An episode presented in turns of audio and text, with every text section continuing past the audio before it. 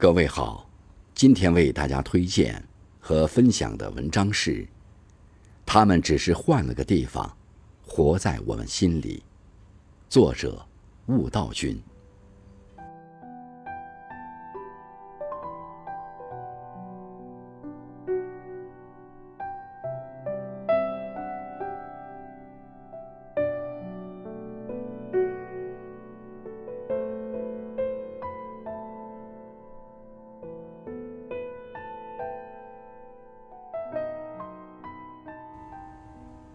总有外国人在网上问：中国人每年孜孜不倦地祭拜祖先，真的会得到祖先的庇佑吗？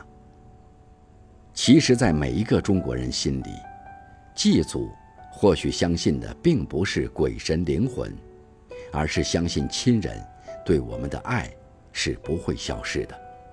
他们只是换了个地方，活在我们心里。科学杂志《自然》有一篇文章，讲述科学家们发现，遗忘是大脑的预设功能。意思是说，遗忘是人类的一种本能。为了记住，中国人发明了除夕、清明节、重阳节、中元节，还有就是冬至、大寒、寒衣节、下元节。每一个祭祖的节日，都是为了不遗忘。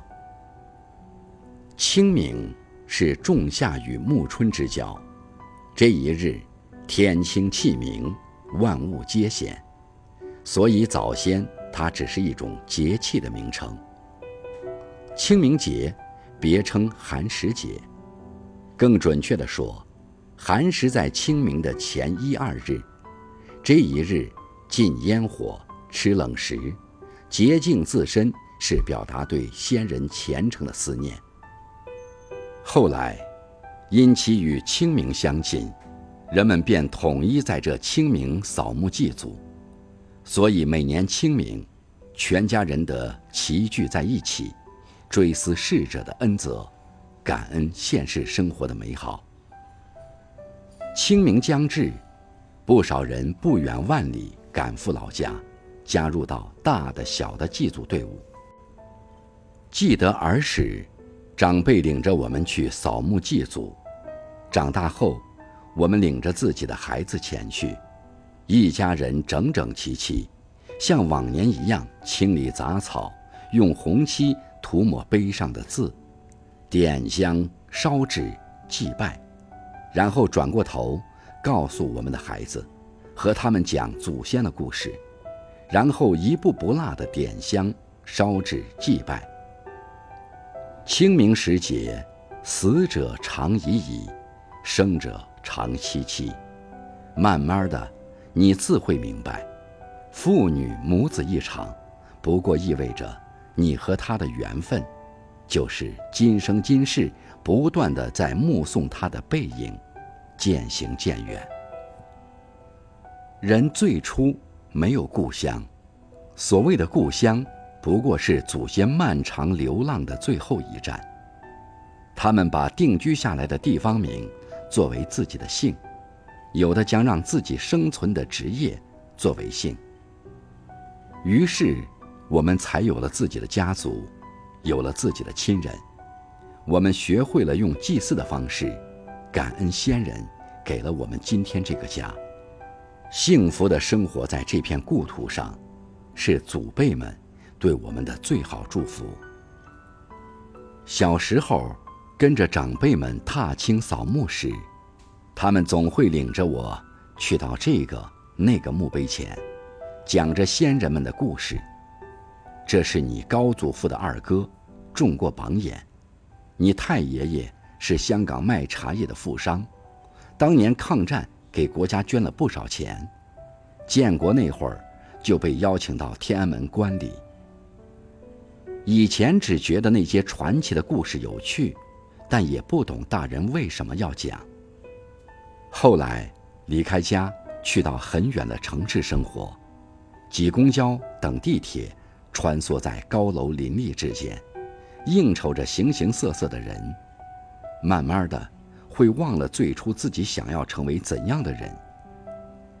随着年岁渐长，举头望着天上的月亮，有时甚至会忘了自己是谁。常年漂泊，人容易忘了自己从哪儿来，可以回哪儿去。这些时候，却会想起那些故事。现在，每当自己的姓名被喊到时，心里总会充满力量，因为这个名字带着祖先的祝福，又会感到有种使命在召唤自己，因为不想让祖先的期盼落空。在中国人的生命里，祭祖是为了记住，记住你的姓，记住你的名字，记住你从何而来，记住你又为何而出发。唯有记住过去。我们才能看清明日的去向。